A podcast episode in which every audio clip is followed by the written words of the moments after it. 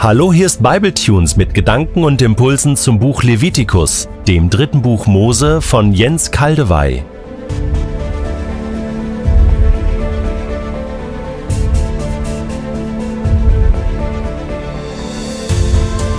Ich setze die Behandlung des Brandopfers fort.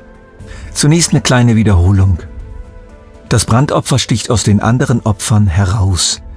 Es wird öfter erwähnt, viel öfter sogar und praktiziert als die anderen. Wir finden es bereits bei Noah und bei Abraham. Es wird als allererstes Opfer praktisch als Eingang des Levitikusbuches beschrieben. Es ist das einzige Opfer, das von den Priestern täglich am Abend und Morgen auf dem Altar vor dem heiligen Zelt der Stiftshütte dargebracht werden sollte. Und nur dieses Opfer wurde ganz und gar auf dem Altar verbrannt zu einem lieblichen Geruch. Nur bei diesem Opfer wurden auch die Innereien, die Eingeweide als wohlgefällig vor Gott verbrannt. Und nur bei diesem Opfer spielt überhaupt der Begriff wohlgefällig eine zentrale Rolle. Und nur bei diesem Opfer durften weder Israeliten noch Priester irgendetwas für sich behalten. Dieses Opfer weist weit über sich hinaus auf Jesus Christus. Jesus ist das Original, das Urbild. Das alttestamentliche Brandopfer ist nur ein schwaches Abbild des Urbildes, ein Schatten des ursprünglichen, eigentlichen, wirklichen. Seine Person erfüllt das Symbol des Brandopfers in seiner wahren Bedeutung. Epheser 5, Vers 2 und wandelt in Liebe, wie auch der Christus uns geliebt und sich selbst für uns hingegeben hat, als Opfergabe und Schlachtopfer, Gott zu einem duftenden Wohlgeruch. Volltreffer. Jesus hat uns geliebt und sich für uns Gott hingegeben. Sein Leben und Sterben war ein einziger Akt völliger Hingabe an Gott, sein Vater, die in seinem Leben und Sterben geschah und war durch und durch wohlgefällig. Alles gipfelte, die ganze Hingabe von Jesus gipfelte noch einmal, wurde noch einmal in konzentriertester Form für Gott spürbar im Kreuz. Philippa 2, 7 bis 8. Er verzichtete auf alle seine Vorrechte und stellte sich auf dieselbe Stufe wie ein Diener. Er wurde einer von uns, ein Mensch wie andere Menschen. Aber er erniedrigte sich noch mehr. Im Gehorsam gegenüber Gott nahm er sogar den Tod auf sich. Er starb am Kreuz wie ein Verbrecher.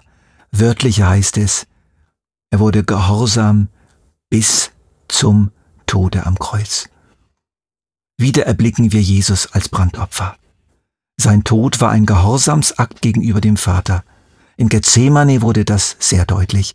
Nicht wie ich will, sondern wie du willst. Der Kreuzestod unseres Herrn Jesus Christus wird hier aus einem ganz eigenen Blickwinkel betrachtet. Nämlich als ein Geschehen zwischen Gott, dem Vater, und seinem Sohn, zwischen seinem Sohn und dem Vater.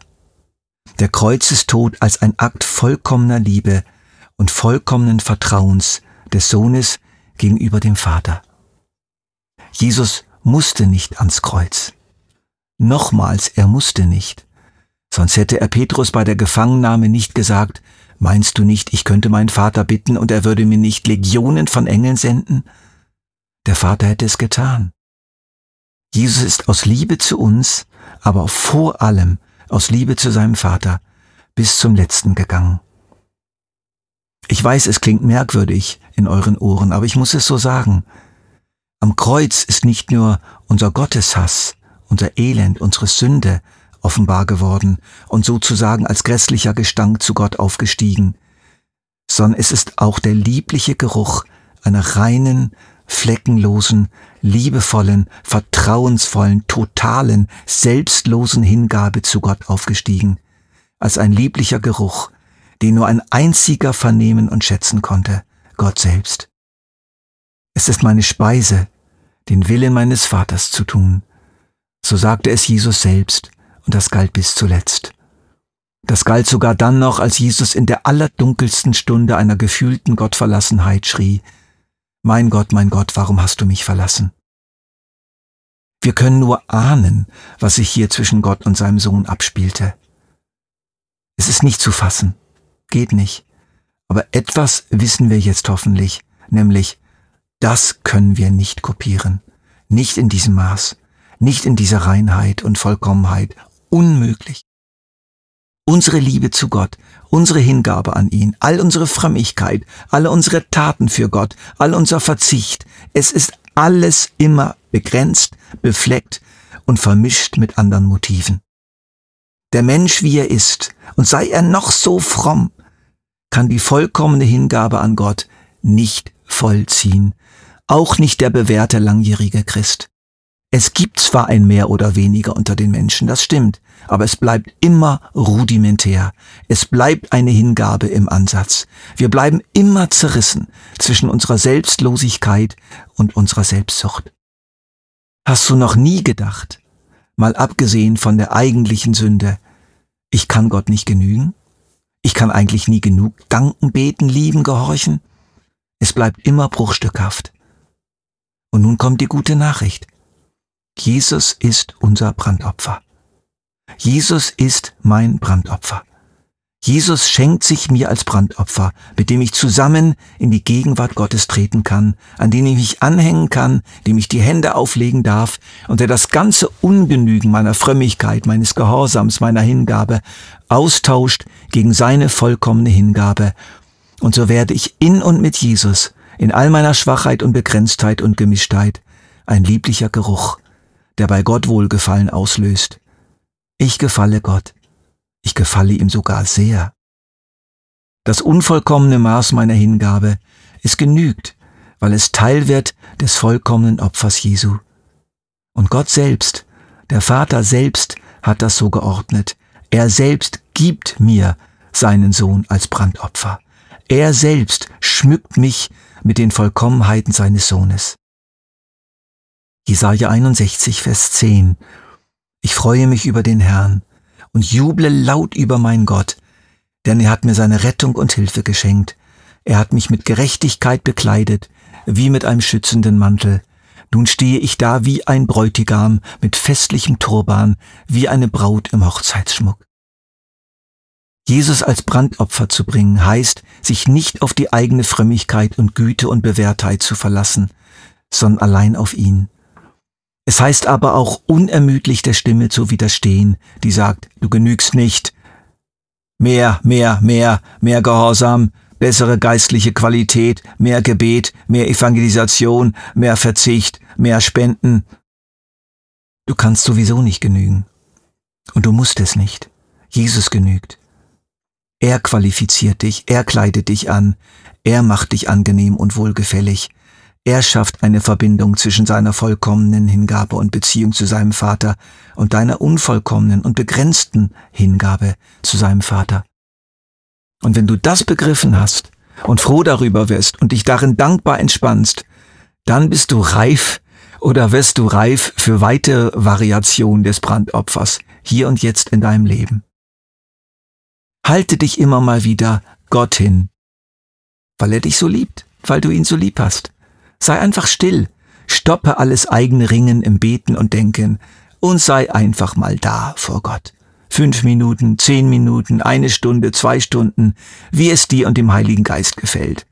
Sage nichts, frage nichts, lass Gott dich einfach anschauen, lass Gott dich einfach lieben, lass Gott einfach an deiner Gegenwart Freude haben, denk nicht an Belohnung, frage nicht, wie effektiv und nützlich ist das denn, erwarte nicht die großen Gefühle, es geht jetzt einfach mal um Gott, um seine Freude. Und er freut sich garantiert, wenn du einfach bei ihm bist, kniest, liegst oder mit ihm spazieren gehst. Ihr seid zu vier, du und der Vater und Jesus und der Heilige Geist. Jesus neben dir und um dich, der Vater vor dir und der Heilige Geist in dir. Du kannst auch als Brandopfer deinem Vater im Himmel mal wertvolle Geschenke machen, aber bitte nicht aus Pflicht, oder aus schlechtem Gewissen heraus. Sei großzügig aus freien Stücken, weil dein Herz dich treibt. Mal ein Tausender extra spenden. Mit Freude.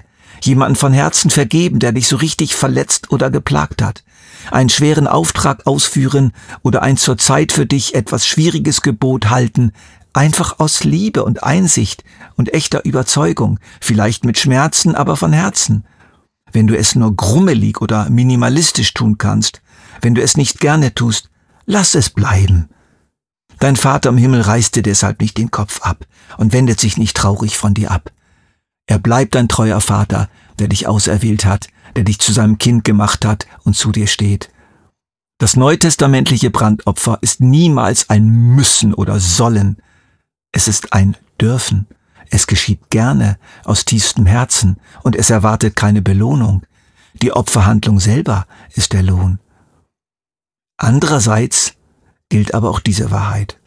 Wenn du etwas tust für Gott, zu ihm betest, dich für ihn einsetzt, für ihn Zeit und Mühe investierst, und du merkst, du meine Güte, ich könnte eigentlich noch mehr tun, und eigentlich erwarte ich, wenn ich ehrlich bin, dafür jede Menge Dankbarkeit von Menschen, und eigentlich tue ich es höchstens zum Teil für Gott, vor allem tue ich es für meine Ehre, willkommen im Club. Oder wenn du nach irgendeinem konkreten Einsatz für Gott denkst, also das hätte ich besser machen können. Das hat jetzt nicht gereicht und so viele Fehler sind passiert.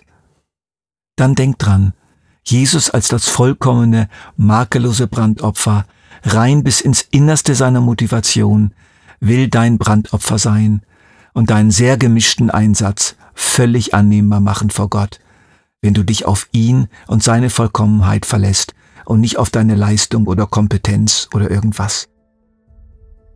Hiermit schließen wir das Brandopfer ab. Ich hoffe, ihr habt es mindestens ein Stück weit verstanden.